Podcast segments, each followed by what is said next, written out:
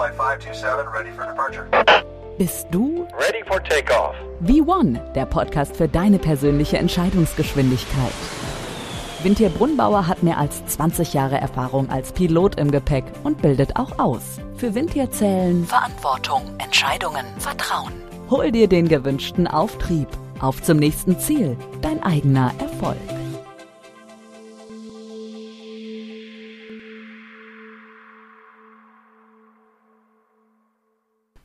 Herzlich willkommen zu meinem Podcast Vivon, der Podcast für deine persönliche Entscheidungsgeschwindigkeit. Mein Name ist Dr. Wintier Brunnbauer, aber ihr könnt gerne auch einfach Wintier zu mir sagen und ich freue mich, euch heute wieder zu meinem Podcast begrüßen zu dürfen. Worum geht es in meiner Episode heute? Ich werde davon sprechen, dass die Entscheidungsgeschwindigkeit auf zwei Weisen gesehen werden kann. Einmal als Wert und einmal, wie schnell die Entscheidung gefällt werden kann. Wenn die Entscheidung eigentlich klare Randbedingungen unterliegt, aber die Realität ganz anders aussieht, wie können trotzdem schnell die richtigen Entscheidungen gefällt werden? Nur die richtige Vorbereitung lässt einen auch in neuen Situationen eine vernünftige Entscheidung treffen.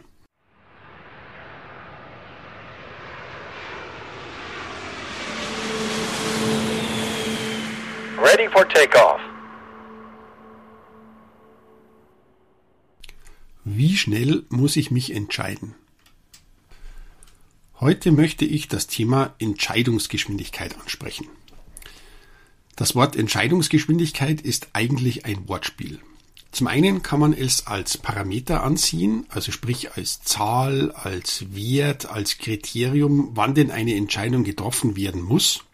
Und eine andere Bedeutung wäre zum Beispiel die Schwupptizität, also sprich die Geschwindigkeit, wie schnell eine Entscheidung getroffen werden muss. Gehen wir zuerst einmal auf die Bedeutung mit dem Wert ein. Für was braucht man diese Entscheidungsgeschwindigkeit? Naja, beim Fliegen geht es primär um Sicherheit. Und insbesondere beim Start kann einiges passieren. Da kann zum Beispiel ein Reifen platzen, ein Triebwerk ausfallen, die Ruder können blockiert sein und so weiter. Primär schaut der Gesetzgeber aber auf den Triebwerksausfall, weil das eigentlich das Schlimmste ist. Wenn hinten oder vorne nichts mehr anschiebt oder anzieht, dann ist natürlich schlecht, weil man am Boden bleiben muss, beziehungsweise es dann rapide bergab geht. Und aus dem Grund raus ist das der wichtigste Faktor. Was ist jetzt eigentlich das Problem? Das Problem ist, dass der Flieger erst ab einer gewissen Geschwindigkeit fliegt. Und wenn er die erreicht hat, heißt das noch lange nicht, dass er auch steigen kann. Es gibt da so einen speziellen Effekt, der etwa eine halbe Flügelspanne vom Boden aus wirkt. Und dieser Effekt nennt sich Ground-Effekt. Der lässt das Flugzeug zwar abheben, aber eigentlich nur deshalb, weil ein Widerstand, der ein Beiprodukt vom Auftrieb ist, in diesen Höhen fast nicht auftritt. Steigt man etwas weiter nach oben, dann wird dieser Widerstand auf einmal relativ groß oder auch sehr groß, insbesondere bei geringen Geschwindigkeiten, und hindert das Flugzeug am Weitersteigen. Die einzige Lösung ist, dass man wieder zum Boden zurücksinkt und damit etwas Geschwindigkeit aufholt.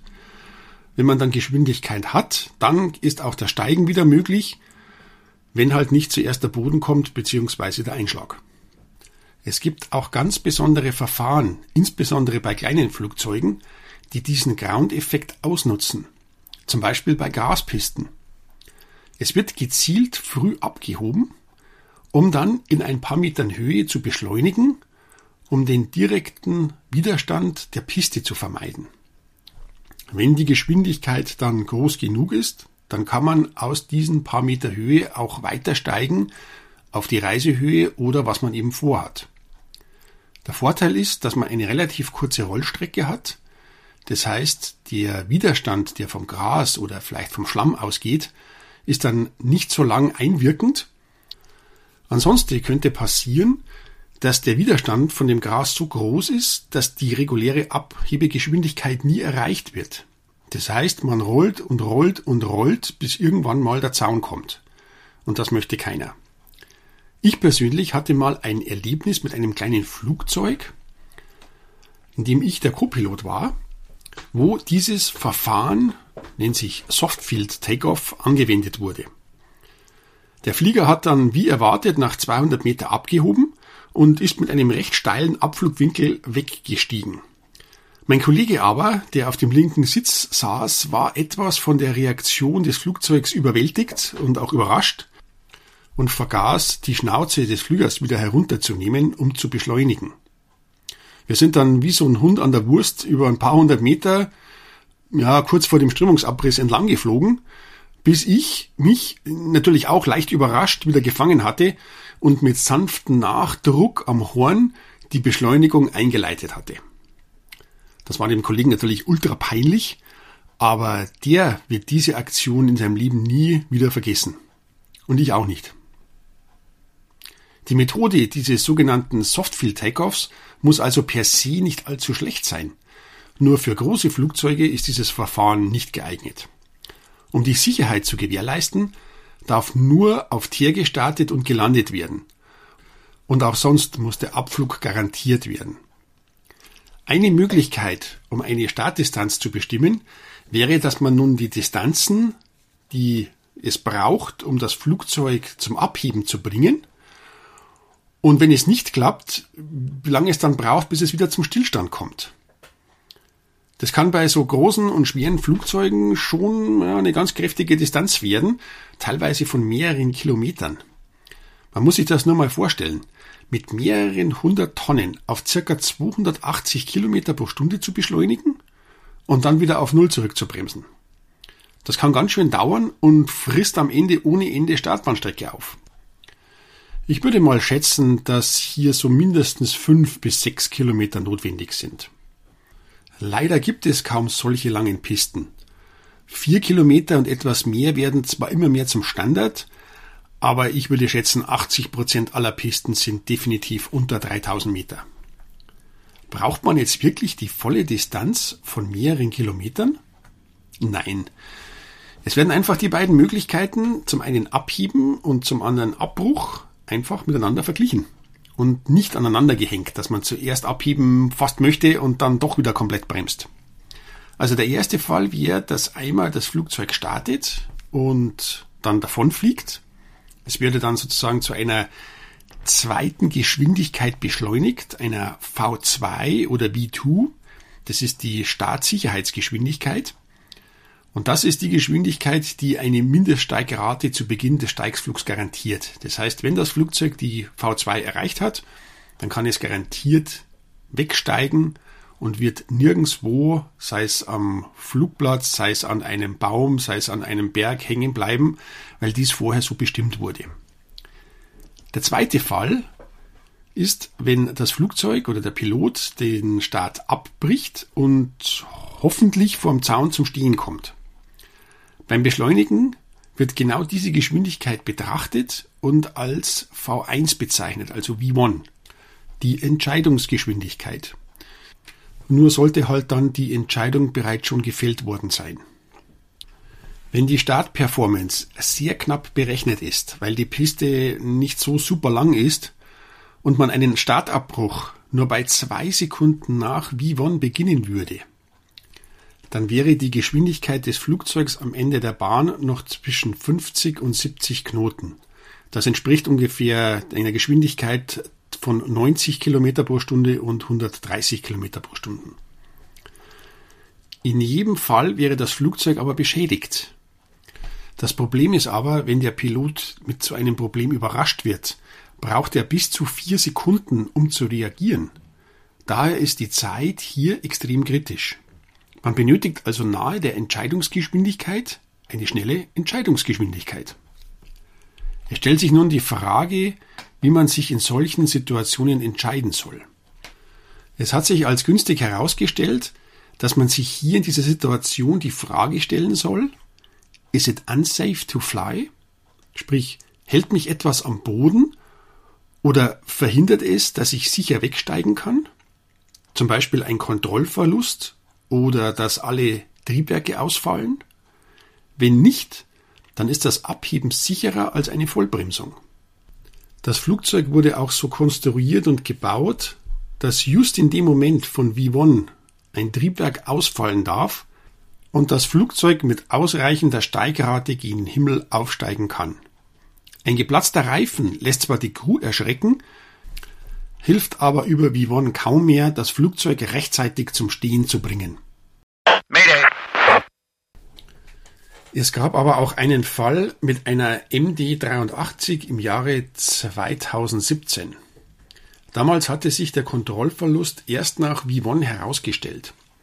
Die Konstruktion des Höhenruders war so ungünstig, dass die Crew leider keine Chance hatte, das festsitzende rechte Höhenruder zu erkennen, da dieses per Steuerklappen oder Control Tabs gesteuert wurde. Es wird das Höhenruder mit einer Art Servo indirekt gesteuert.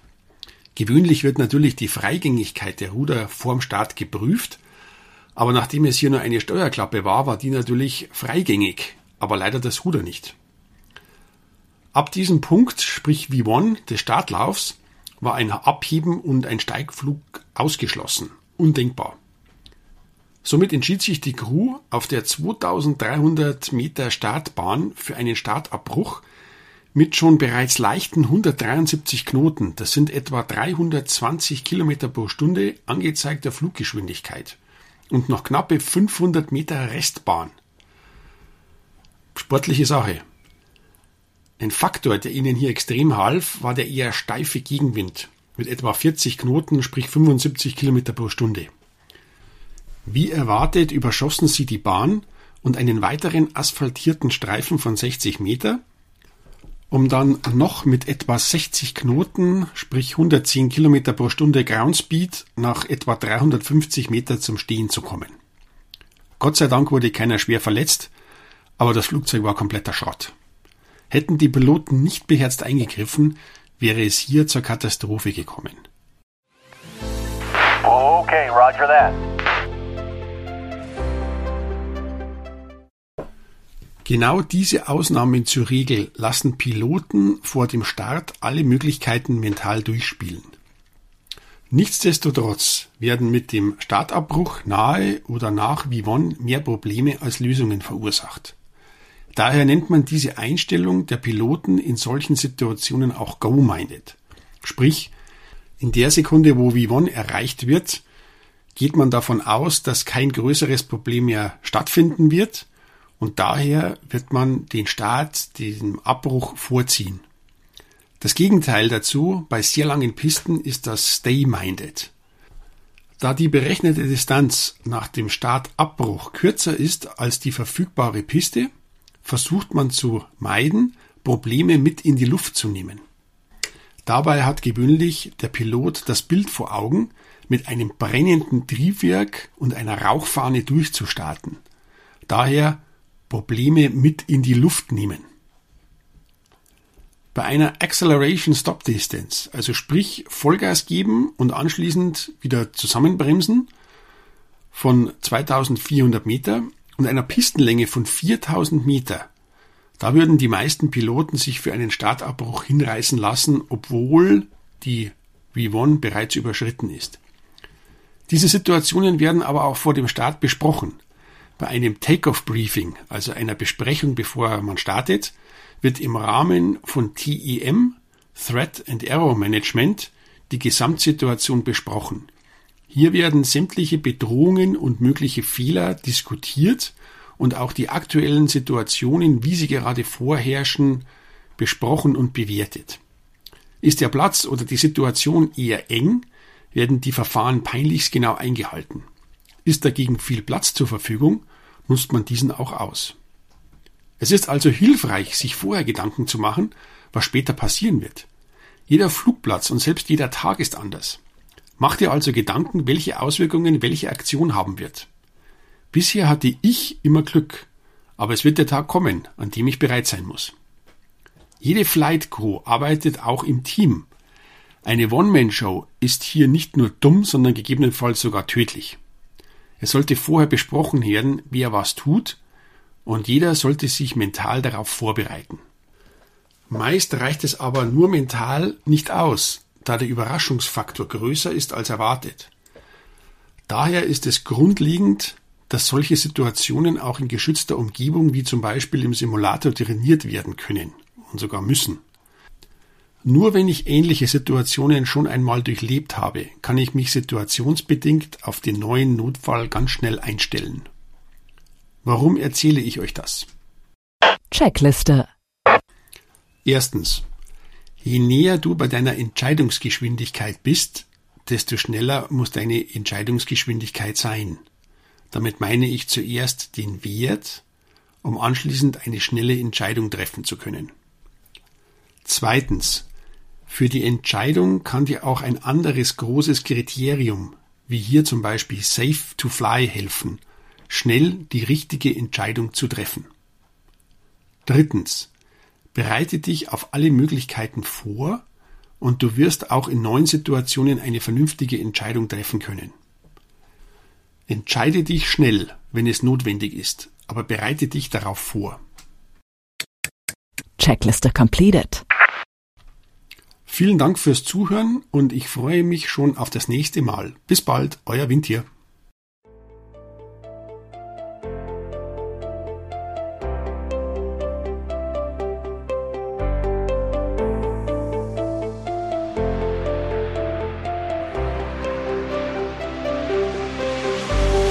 V1, der Podcast für deine persönliche Entscheidungsgeschwindigkeit.